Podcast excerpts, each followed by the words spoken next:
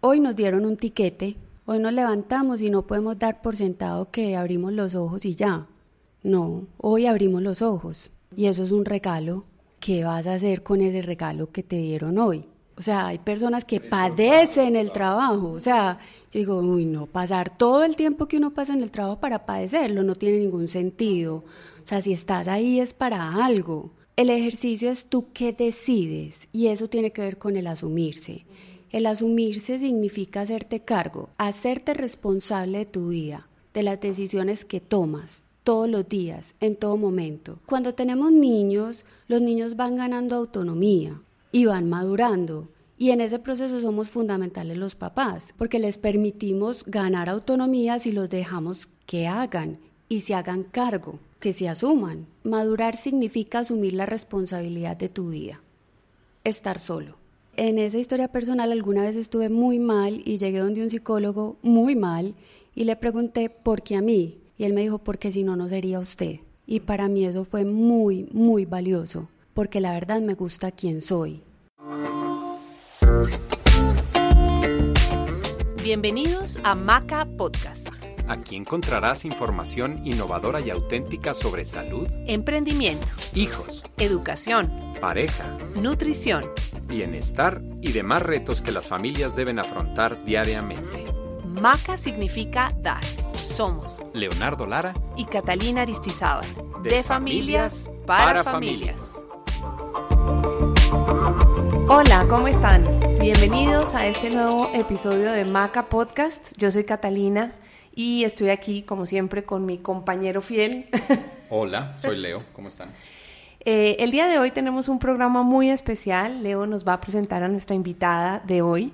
Y pues una vez más agradecerles eh, que están con nosotros, que nos escuchan, que nos eh, recomiendan y yo sé que les va a gustar mucho este episodio. Leo, hoy a quién tenemos. Hoy nos acompaña una amiga, se llama Laura Sierra. Y cuando le preguntamos cómo quieres que te presentemos, dinos tus credenciales, todo lo que sabes, todo lo que has estudiado, bla, bla, bla, y me dijo, yo soy Laura, Sierra. Entonces, preséntame como Laura Sierra. Entonces, me encanta. Es mamá, compañera del colegio. Nuestros hijos son compañeros, bueno, su hija y mi hija eh, Isabel son compañeritas en la selección de voleibol del colegio. Muy y ahí muy exitosas las, las chicas. Y, y, ahí hemos hecho como buena amistad y, me encanta que hoy estés aquí, Laura. Muchísimas gracias. Sí, Laura, gracias por aceptar nuestra invitación. Qué emoción. ¿Cómo estás? Hola, ¿cómo están? Muchísimas gracias a ustedes por invitarme. Laura, una pregunta muy sencilla con la que normalmente empezamos o muchas veces empezamos estos programas. ¿Quién es Laura Sierra? Bueno, eh, Laura Sierra, yo, yo pienso que yo soy un ser humano que todos los días puede mejorar. O sea, me defino como un Kaizen humano. Mejora continua. Sí, sí, eh, así me podría definir. O sea, eh, una persona que todos los días puede mejorar y que estoy enfocada completamente a mejorar.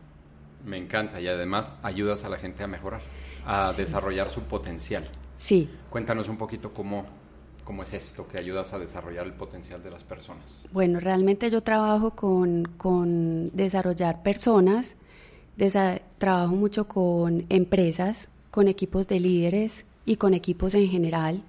Y eso me encanta hacerlo. No estudié inicialmente para eso, estudié ingeniería mecánica y hoy trabajo con eso.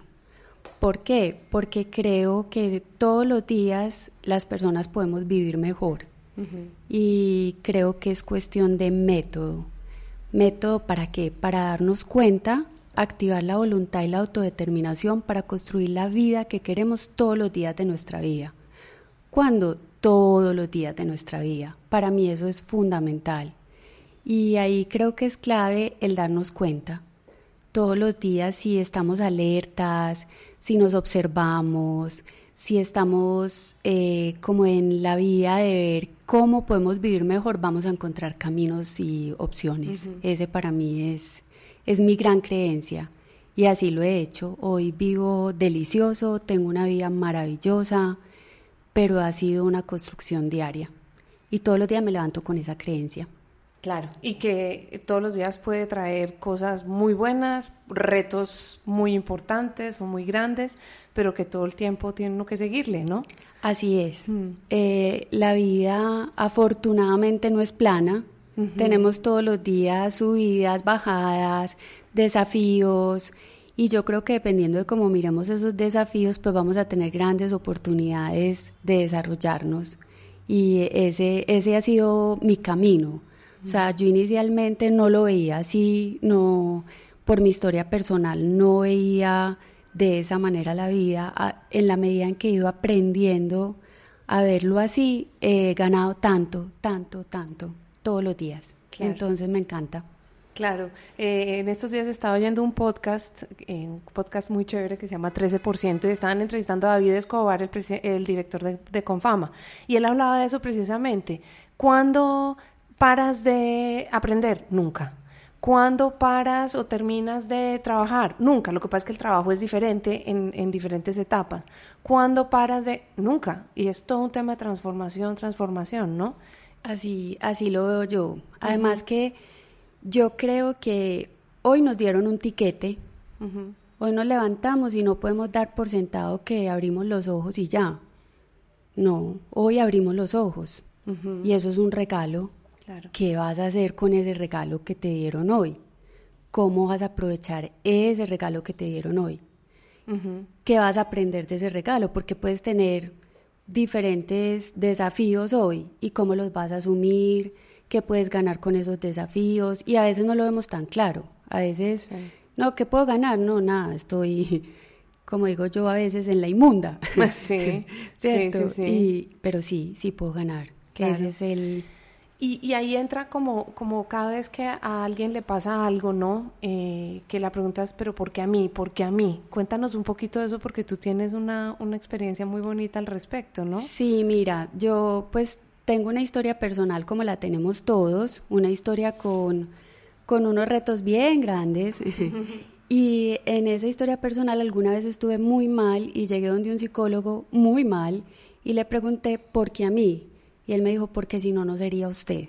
Y mm. para mí eso fue muy, muy valioso, porque la verdad me gusta quién soy, me gusta la persona a la que me he convertido y me gusta todo lo que he ganado en mi vida con todos esos desafíos. Pero en ese momento, ¿cómo lo sentiste? Porque estabas mal, venías mal y cuando alguien te dice, pues porque si no, no sería usted o dejaría de ser usted, ¿cómo, cómo lo recibiste? ¿Te acuerdas? ¿Cómo... Fue, fue como cuando te hacen una, una, cuando te dan una respuesta que te mueve mucho. Sí. Ahí me moví y dije, pues sí, si no, no sería yo. Y la verdad, soy yo. ¿Qué voy a hacer con lo que soy yo?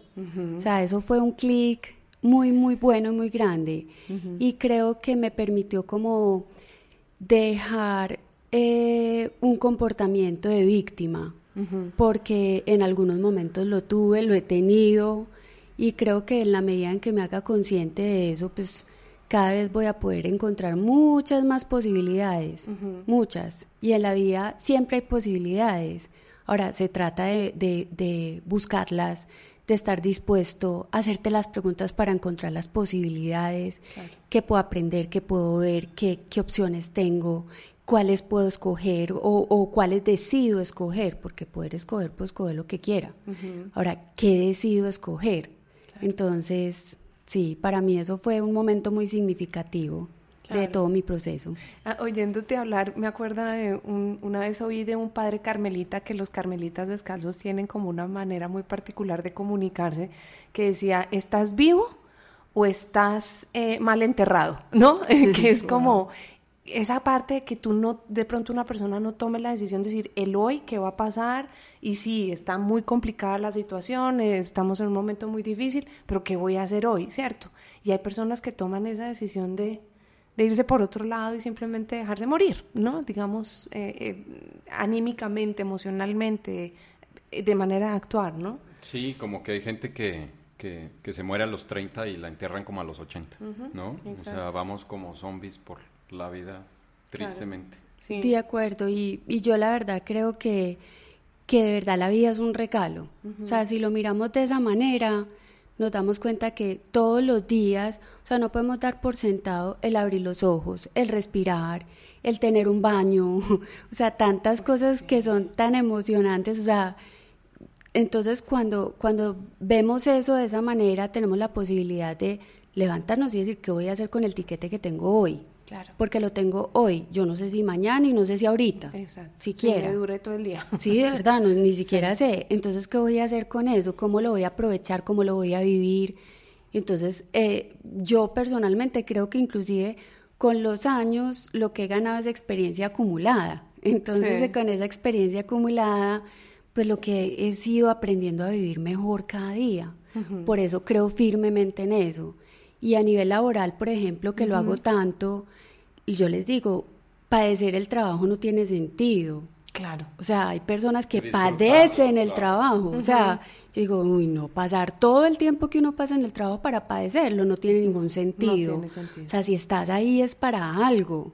¿Para qué estás? ¿Para qué decides estar? Así es. Porque no es que te dijeron, es que su cargo es tal, no tú para qué decides estar, qué decides hacer con ese trabajo que tienes todos los días, que finalmente es un regalo. ¿Y quién te obliga, no? Porque nadie nos obliga a estar en ese trabajo, estar, eh, pues, haciendo lo que estamos haciendo. Por eso hablan de que el 87% de las personas en el mundo no está feliz en su trabajo. Y o sea, no está desarrollando su pasión o no está, no sé, eh, en otro podcast entrevistaban a un taxista en Cali, que es como muy famoso, el taxista 5 stars. Entonces, y él dice, pues es que también, a ver, tú puedes estar buscando tu pasión y desarrollarte en tu pasión, pero si no estás en tu pasión, puedes hacer que te guste lo que estás haciendo. De acuerdo. Y entonces levantarte, como tú dices, todos los días con ese boleto, con ese etiquete, y cuál es la actitud para hacer lo que estás haciendo hoy. Entonces, ¿te haces la vida feliz o te amargas más la vida? ¿no? Y, tú hablas mucho, Laura, de, del asumirse, ¿no? Ahí tiene que ver sí. precisamente con eso. Sí, porque Leo, por ejemplo, toca algo y es, es que tú no tienes que estar ahí. O sea, de hecho, a mí muchas personas me dicen, yo, por ejemplo, hago la pregunta, ¿tú para qué trabajas? Y muchas personas dicen, no, es que yo tengo que trabajar. No, tú no tienes, que, trabajar. No tienes que trabajar. Ah, pero si no, si no, entonces no tengo plata. Así, hay personas que, que no trabajan y consiguen la plata de alguna manera. O sea, el ejercicio es tú que decides y eso tiene que ver con el asumirse. El asumirse significa hacerte cargo, hacerse, hacerte responsable de tu vida, de las decisiones que tomas todos los días, en todo momento. Entonces, por ejemplo, es que tengo que ir a grabar un podcast. No, yo no tengo que ir, yo decidí venir. Claro. ¿Cierto? Y yo puedo llamarlos y decirles, no, no voy a ir. Y ustedes, pero ¿cómo así? Ya está. Ah, sí, tú eliges, tú pagas. tú eliges, tú pagas. Importantísimo, qué lindo eso. Tú eliges, tú pagas. Ese es un, un concepto que trabaja Jorge Ucay, que es un autor que a mí me encanta personalmente él es un terapista gestalt y él dice efectivamente que todos los días tenemos la posibilidad de elegir y que todos los días tomamos decisiones. Y que eso sea una consecuencia. Hacernos cargo. Ahora, tú eliges, tú pagas. Alguna vez que estábamos haciendo un trabajo con unos líderes, les, les dijimos esto porque trabajamos mucho el asumirse. Y entonces les dijimos el tú eliges, tú pagas. Y un líder le agregó algo que me encantó y es tú eliges, tú pagas, tú ganas. Entonces, todos los días de tu vida, o sea, si tú decides levantarte, tú eliges, tú, pagas, tú ganas. Si decides quedarte acostado, tú eliges, tú pagas, tú ganas. Si decides ir a trabajar, ¿qué, qué decides hacer con eso? Y todos los días es así, todos los días. Okay. Eh, Laura, y en, digamos, en el ambiente laboral, eso pues nos podrías dar como un ejemplo de cómo lo aplican con, con los líderes con los que tú trabajas y en el ambiente familiar también. Porque los niños, pues no sé, o sea, yo no sé eh, en, si es una cosa que se puede generalizar, pero pasa mucho de, vení, ¿por qué pasó esto? No, es que fulanito de tal me provocó, pues mm. digamos cómo trabajar eso que es desde la responsabilidad, ¿no? Tú eliges, tú pagas, tú ganas, ¿no? ¿Cómo, cómo no sé si quieres darnos ejemplos o cómo aplicarlo? Sí, mira, ese concepto de asumirse es un concepto realmente de madurar. O sea, eh, hay otra frase que a mí me encanta también y la traigo a colación porque son frases muy, muy potentes que resumen cosas y es madurar significa asumir la responsabilidad de tu vida, estar solo. Madurar significa asumir la responsabilidad, de, tu, vida.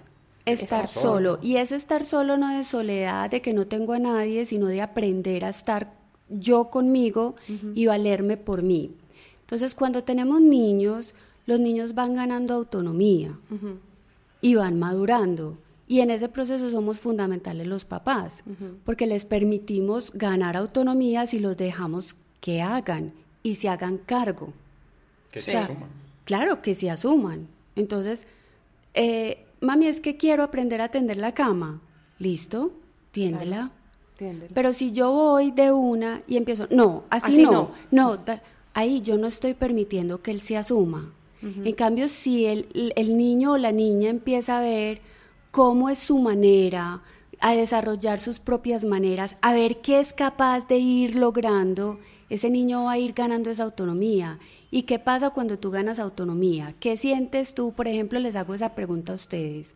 En la medida en que han ido ganando autonomía, ¿qué sienten que han ganado? Seguridad. Seguridad. Seguridad en uno mismo. Confianza. Ajá, este, confianza que las cosas pueden suceder. Poder. Poder, claro. Poder. Tú puedes. El poder. Tú puedes. piensa en la primera vez que manejaste un carro. Ah, ah, yo puedo. Te empoderas, claro. Claro, Ahora, eso exige una responsabilidad. Sí. Pagas. Sí, tú eliges, tú pagas, tú ganas.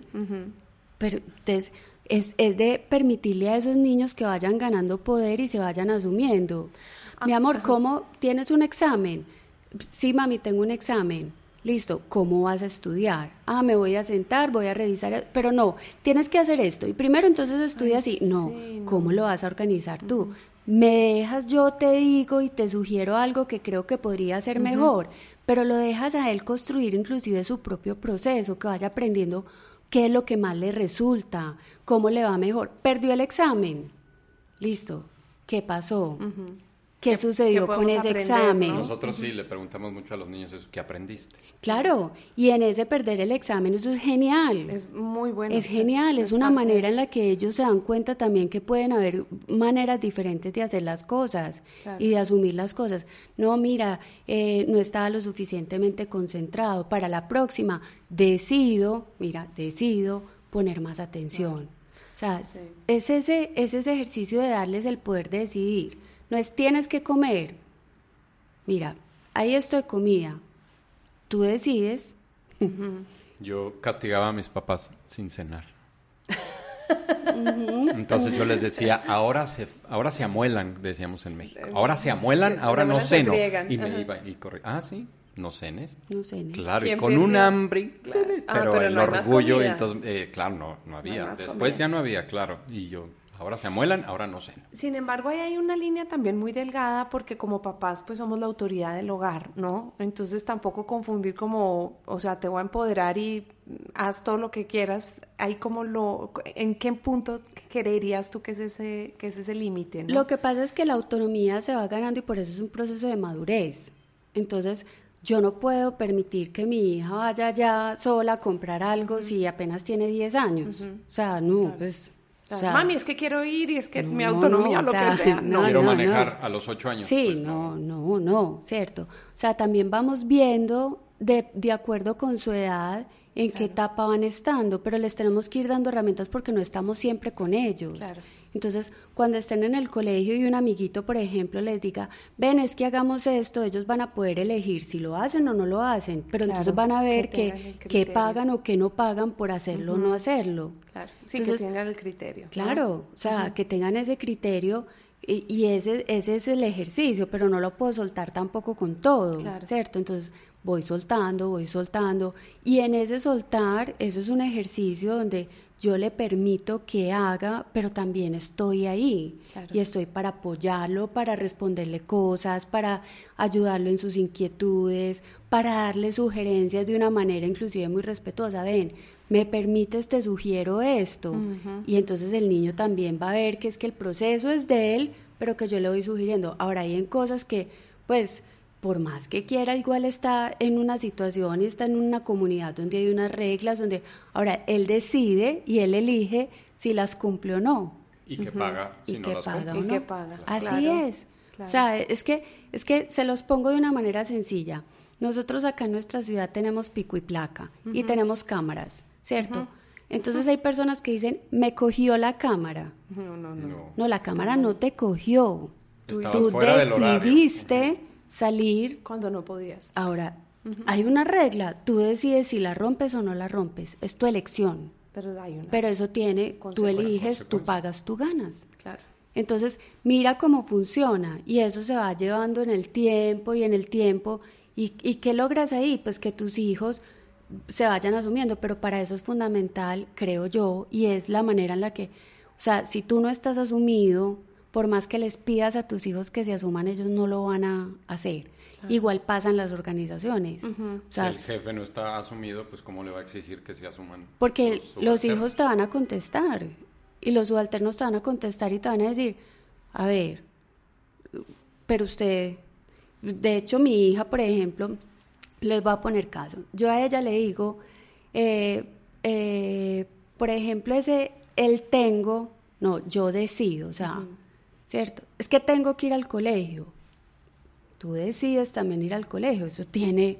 Y estamos hablando de que papá quisiera abrir esa puerta, pero es que realmente tiene una oportunidad grandísima con ir al colegio. Claro. Es una maravilla, es un, es un lugar de desarrollo donde pueden que ellos vean también lo que pueden ganar con eso. Claro, que o sea, es no es porque eso, también. y no es porque, porque, no, es yo decido ir y, y aprender y asumirlo. Entonces, por ejemplo, yo una vez le dije a mi hija, es que tengo que ir a una reunión y me dijo, ¿tienes o decides ir? Venga. Ella, ella, Venga.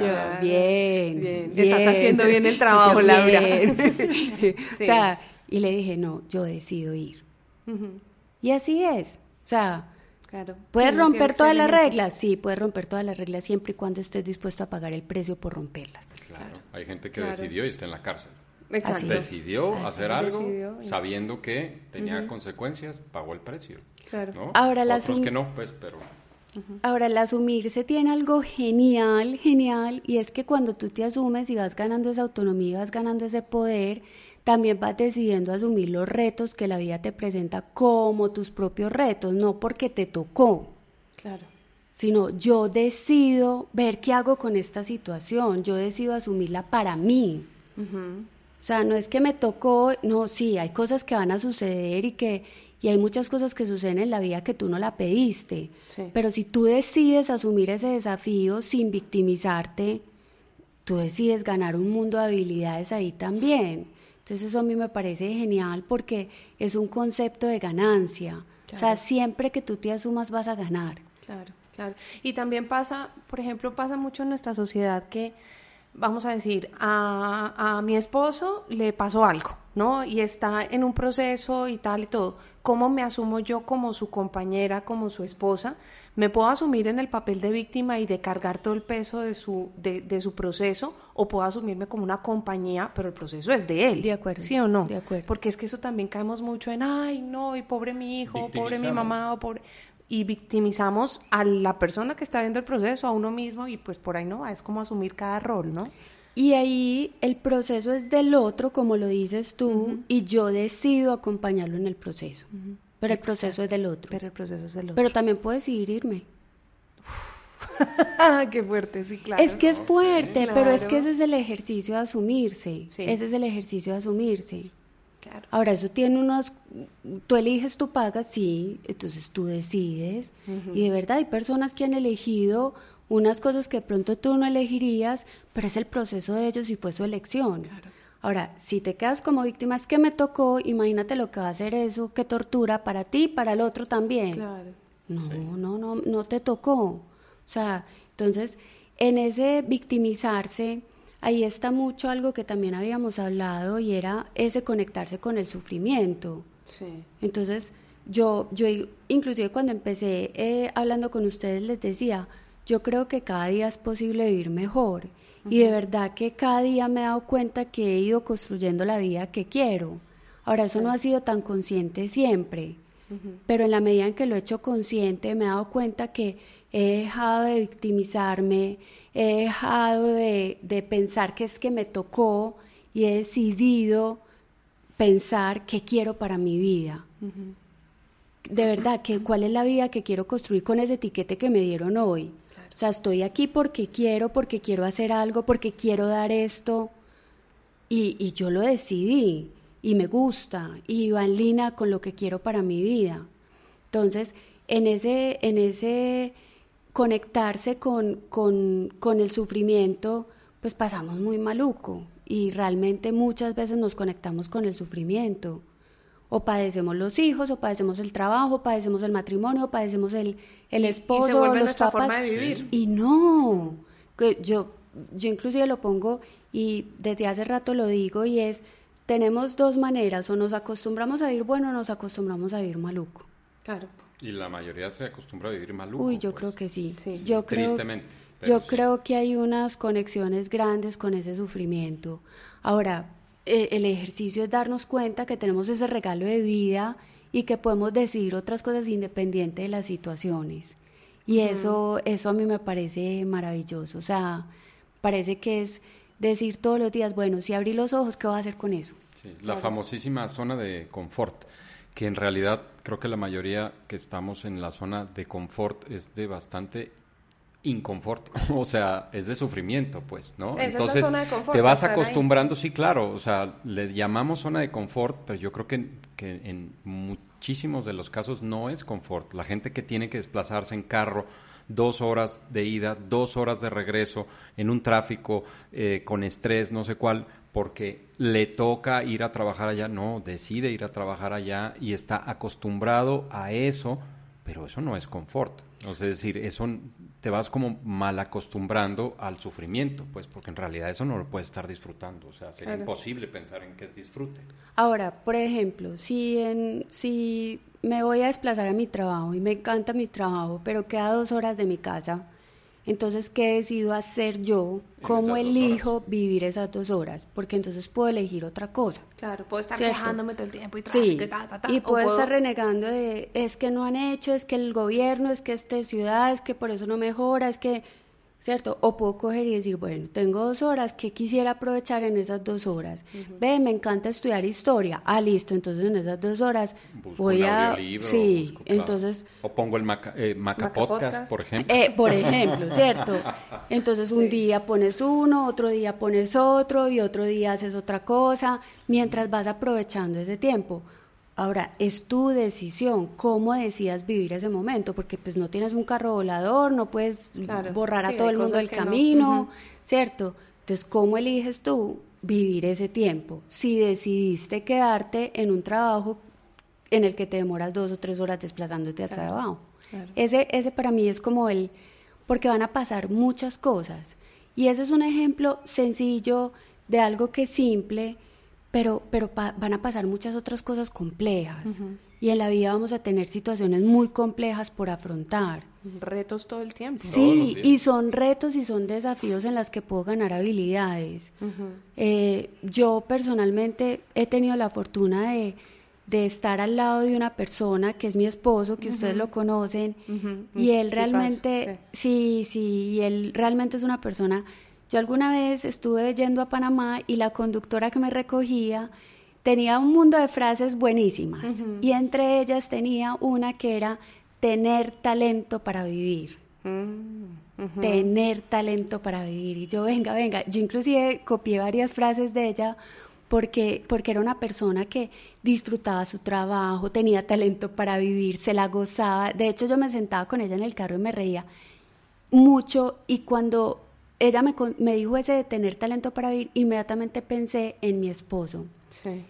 Y dije, definitivamente he tenido la oportunidad de estar al lado de una persona con la que he aprendido a tener talento para vivir. Hmm. Y ese tener talento para vivir es con qué nos conectamos, con el sufrimiento o con realmente construir la vida que queremos y con ese disfrute de la vida. De hecho, disfrutar, el significado de disfrutar es extraer los frutos. O sea, es, es lindo. Ah, qué bonito. Es claro. lindo. Disfrutar. Sí. claro. Extraer el fruto. Extra, entonces, es extraer esos frutos de la vida, pero disfrutar no tiene que ver con que tienes que estar todo el tiempo contento Feliz, y no. así, no, es diferente a la alegría. La alegría es pasajero. Ay, qué rico, me gané este contrato, genial, maravilloso, ¿cierto? Qué alegría. Pero, pero ese disfrutar es una, es una disposición que tú decides asumir todos los días. Desde que te levantas hasta que te acuestas, independiente de las situaciones, porque te van a llegar cosas gratuitas, no tan buenas. Sí. gratuitas, no tan buenas, que tú decidirás qué hacer con esas cosas gratuitas, no tan, buenas. Entonces, hay, hay dos maneras, o, disfruto la vida o padezco. Y no, yo creo que, por ejemplo, los hijos, los hijos son un gran reto, son un gran desafío, pero es una delicia. Claro, son un disfrute En mi caso son una delicia. Sí, claro, claro. y por más reto uno los ve y ay, que, o sea, sí, es un disfrute. Yo todos los días me acuesto y le digo a Elaida cuatro cosas, a, mi hija le digo, eh, eh, te amo con todo, y ella siempre me contesta, te amo con todo mi, y ella me contesta, mi corazón. Me encanta ser tu mamá. Mm. Y de verdad, me encanta ser la mamá de ella. Ha sido un reto, o sea, para mí ella es un motor para todos los días ser mejor. Claro. Claro. Todos los días ser mejor. Para asumirme como, no es que, ay, como, es que me toca con usted. No, yo fui la que decidí yo fui la que decidí ser mamá, ahora cómo decido asumir eso, porque va a ser un reto.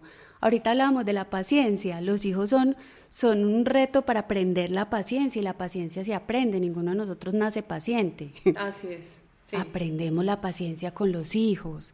Entonces, son retos que nos permiten ganar habilidades. Y esas habilidades yo me pongo a ver y esa experiencia acumulada que yo tengo hoy ha sido finalmente de todos los desafíos y de todos los retos y de todas las situaciones que he vivido en mi vida con las cuales he podido ganar habilidades, pero les he encontrado un propósito, les he encontrado un para qué, o sea, que a veces no es tan fácil, ¿cierto? Claro.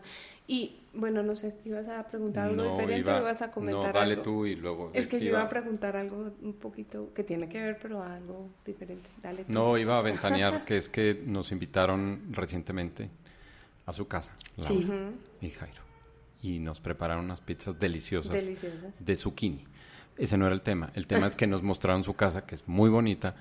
Y en el recorrido de su casa me llamó mucho la atención que en el espejo de Adelaida, sí. Adelaida, que tiene 10 años, 10 años, 10 años, tiene escrito en el espejo frases como de motivación que ella misma escribe. Pues yo le dije, Laura, ¿tú se las escribiste? No, ella. Entonces, me parece que están haciendo como muy bien la tarea de papás, porque no es fácil lograr que una niña de 10 años se ponga frases en el espejo para motivarse ella misma. Entonces, es como aprendiendo a hacer el disfrute de su vida todos los días, desde su proceso, asumiéndose como hija, como compañera de, de, sus compañeritas pues, de, de escuela, como estudiante, se asumen todos esos papeles y lo pone en un espejo, o sea, me parece maravilloso. Y comentar también como el, el sueñógrafo que tienen ustedes como familia, ¿no? Ese tablero donde van poniendo sus sueños y que los han ido cumpliendo. Entonces también que nos compartas un poquito esa parte de, ok, la vida la vas, la vas haciendo. Realmente uno va haciendo la vida, la va creando. Y ustedes lo visualizan previo, muchas de esas cosas, otras, como tú dices, pues te aparecen día a día y uno asume qué hacer con ello, pero que nos cuentes un poquito esa parte de cómo vas creando tu propia vida y cómo vas poniéndote esas metas que se cumplen, la mayoría, y cómo lo han logrado. Pues desde ahí creo que es bien interesante para pues, mucha gente que, que a lo mejor va viviendo la vida pues sin una meta o sin un propósito. Mira, yo creo que a nosotros nos ha servido mucho saber y hacernos la pregunta de cómo queremos vivir. Y afortunadamente en eso, pues eh, mi esposo y yo hemos sido muy, muy cercanos en preguntarnos todos los días eso. Y más desde qué cosas queremos, es de qué experiencias de vida queremos tener. Entonces, les pongo un ejemplo. Nosotros eh, tenemos algo que denominamos las rutinas extraordinarias. ¿Y a qué se refiere eso? Todos los días comemos, ¿cierto? O sea, las personas comemos, desayunamos, o sea, nos bañamos. Ahora, hay veces que podemos hacer rutinas extraordinarias. Entonces, a veces en la casa por la noche, un día en semana común y corriente, con la misma media hora que tenemos para comer, porque al, nos vamos a acostar temprano, porque al otro día hay que madrugar, hacemos eh, una velada. Entonces, apagamos las luces de la casa, ponemos velas y hacemos una comida, la misma comida eh, que íbamos a hacer normal y que es la rutina, lo hacemos como una rutina extraordinaria de disfrute. ¿cierto? Y así, por ejemplo, los fines de semana, hacemos el desayuno y jugamos Masterchef. ah, buenísimo. ¿Cierto? Entonces, competimos. Entonces, hoy, por ejemplo, yo hago el huevo. Entonces, eh, eh, mi esposo y mi hija son pendientes de qué ingrediente secreto le voy a echar. Y, y pues como...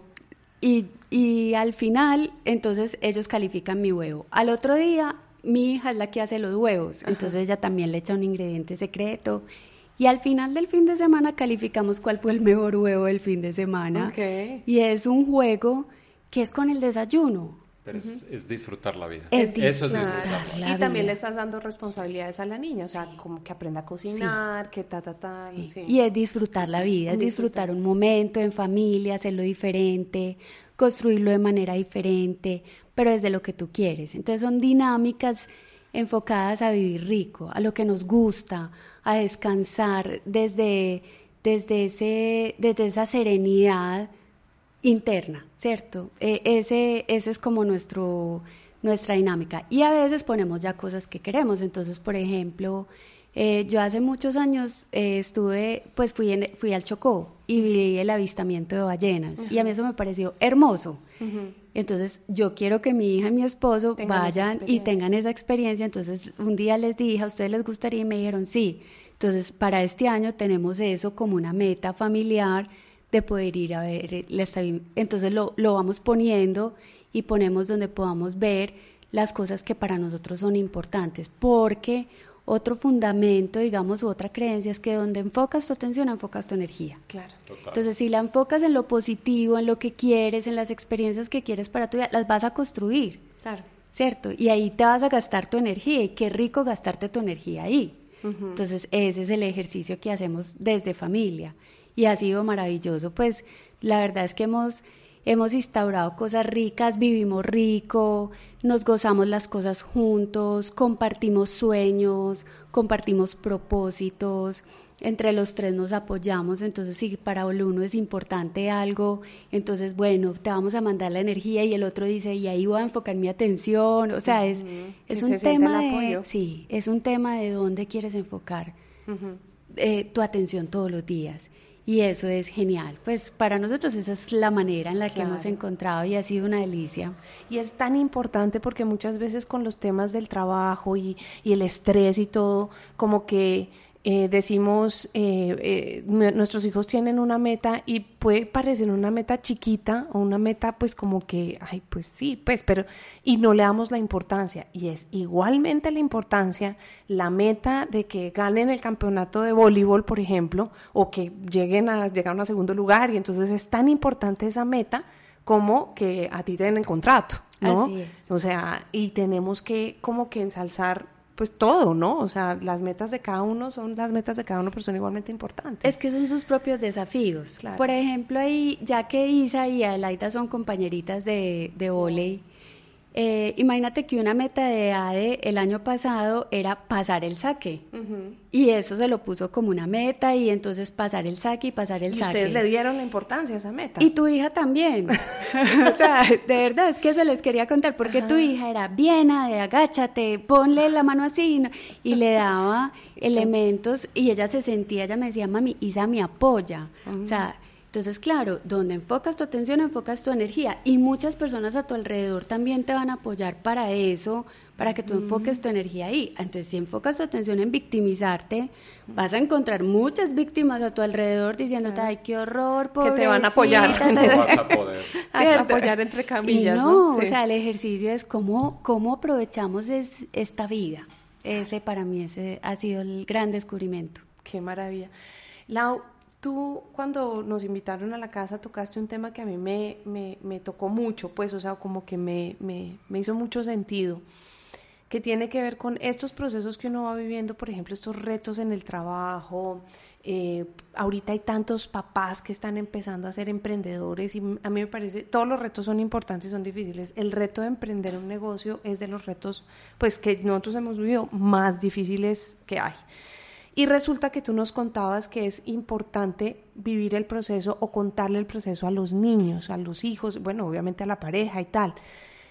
Cuéntanos de eso, porque a mí me parece eso clave y creo que no todo el mundo lo hace y me parece muy importante. Mira, mm, yo ahorita que tú, Leo, tocabas, que tú decías eh, que hemos hecho la tarea con Adelaida, eh, cuando yo fui a tener a Adelaida, a mí me dio mucho susto. Eh, yo tenía, pues, ya tenía la barriga grandísima, todo, y me empecé a preguntar si yo sí iba a ser buena mamá. Porque, porque claro, yo tuve una historia personal bien compleja y, me daba susto repetir patrones, bueno. Y entonces fui donde el psicólogo que me dijo, si no, no sería usted, y le pregunté y le dije, venga, yo, yo tengo como un susto, yo sí iba a ser buena mamá. Entonces ahí mismo él todo pragmático y todo inteligente llega y me dice, dígame qué es ser buena mamá. Y yo arranqué con una listota gigante, ¿cierto? Y en esa listota gigante él me dijo, lo único que usted se tiene que ocupar es demostrarle a su hija que usted es una mujer feliz. Y eso para mí fue muy diciente, porque ¿qué significa ser feliz? No significa estar bien todo el tiempo. Ser feliz tiene que ver con esa serenidad interna de asumir tus propios procesos y tu propia vulnerabilidad, porque finalmente somos seres humanos. Claro. Entonces yo me voy a equivocar y yo creo que no se trata de si le tengo el uniforme del día o no. A mí me ha pasado que Adelaida, mm, mi amor, ¿cómo así que tenías que llevar eso? Se nos olvidó.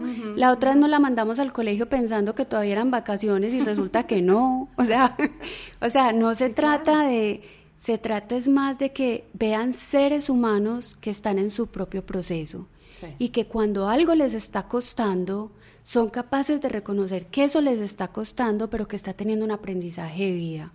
Que cuando eh, estoy mal, soy capaz de decirle por qué estoy mal, qué está pasando en mi vida y qué estoy decidiendo hacer con eso. Y yo creo que mostrar a esos seres humanos que somos es más valioso que cualquier cosa, porque no somos perfectos. Claro. ¿Y hasta cuándo vamos a ser seres humanos en construcción o seres humanos que, que tienen un proceso hasta que nos muramos. Claro. Hasta que nos muramos. Claro, es una, un, un desarrollo eh, constante, ¿no? Y, y yo creo que eso genera un vínculo más fuerte. Sí. Porque mira que cuando tú te das la oportunidad de conocerte con otros seres humanos, desde el ser humano que eres, eso crea un vínculo más fuerte. Igual con los hijos. Si tus hijos ven que tú tienes una situación por resolver, que la estás resolviendo, que, que esa situación no sabes ni siquiera cómo manejarla, que estás pidiendo inclusive una ayuda.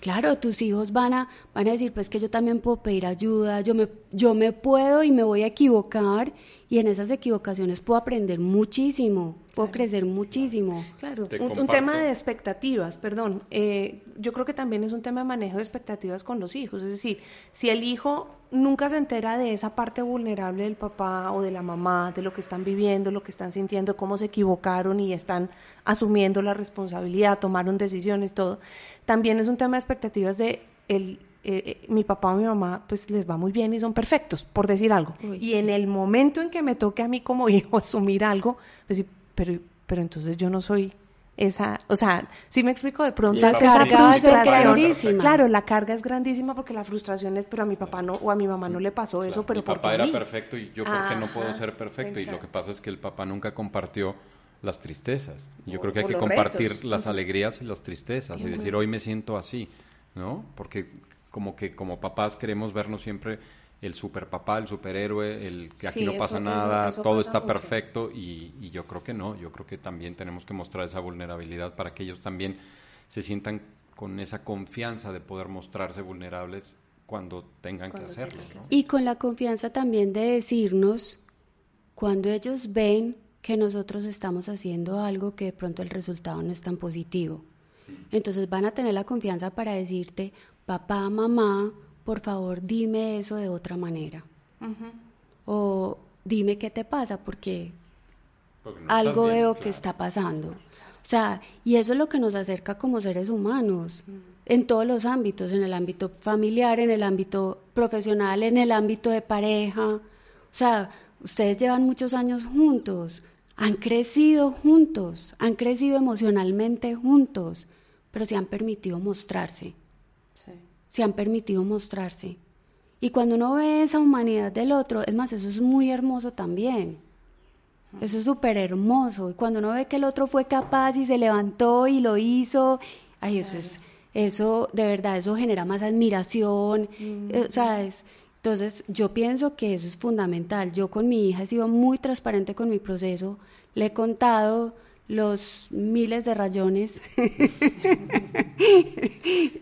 y, y, he sido transparente y ella inclusive creo que ha sido eh, hasta empática con ese proceso y ha ido viendo las elecciones diferentes que yo he tomado. Y eso me parece genial, genial. O sea, creo que ese es un ejemplo, para mí eso fue también otro clic grande en la vida. Venga, es que yo no tengo que ser perfecta. Y este psicólogo para acabar de ajustar me dijo algo, igual no me preocupe porque igual le va a quedar mal educada. De todos modos, su hija va a ir a terapia por algo de los papás, sí. Y, todos tenemos el rayón con los papás, pues, porque es así la vida, pues. Entonces, en ese proceso, pues simplemente es vivir la vida, disfrutar la vida, asumirla, asumirte con la vida y decidir cómo quieres vivir tu vida. Ya. O sea, es, para mí eso es Genial, genial. Creo que. me encanta. Espero que, que, en México dicen me cayó el 20, cuando es como que caíste en cuenta de muchas cosas. Entonces, espero que nuestros escuchas les hayan caído muchos 20 como a nosotros, cuando o desde que conocemos a Laura y, y venimos conversando del tema, que es pues fascinante, ¿no? Pues se nos acabó el tiempo nunca es suficiente. Nunca es suficiente. qué triste. no, no, pero riquísimo porque queda la, la, la, invitación para una segunda ocasión, porque sé que todavía hay mucho que, que seguir hablando. Claro, claro, porque pues además también está esa otra parte de, del trabajo que haces en las empresas, eh, con los líderes, con los directivos, cómo pasar esto a un ambiente empresarial y de liderazgo, que pues también es, es lo mismo, pero pues es también aplicado eh, pues digamos con ejemplos diferentes. Bueno, Laurita, si alguien quiere contactarte, ¿en dónde te contacta? Ah, bueno, entonces me pueden contactar a mi correo electrónico eh, Laura Sierra Paucar, P de papá, A de arroz, U de uva, C de casa, A de arroz, R de risa, arroba gmail.com. Listo. Lo vamos a poner en las notas del programa para que si alguien quiere contactar. Y también en las notas pueden poner mi celular entonces. ¿Cuál es? Dinos. 314-645-2926. Perfecto. Pues Laura, mil gracias otra vez. Gracias a ustedes que están escuchándonos. Quiere decir que llegaron hasta el final, lo cual es maravilloso. Y les recordamos que nos sigan en las, en las plataformas en donde nos estén escuchando, que le pongan seguir para que no se pierdan los capítulos y nos compartan para que más personas puedan tener esta información valiosa. Claro, que se acuerden que cada semana estamos teniendo un episodio nuevo y pues siempre trayendo personas así fascinantes como Lau. Muchísimas gracias Lau por estar acá. Muchas gracias a ustedes por invitarme a este espacio tan maravilloso y con ustedes tan, tan, tan especiales. Riquísimo, gracias. Recuerden que Maca es dar. Porque, porque dar es nuestra pasión. Es nuestra pasión. gracias. Genial. ¿Te gustó el té? Sí. Rico, ¿no? Me encantó. Muchísimas gracias.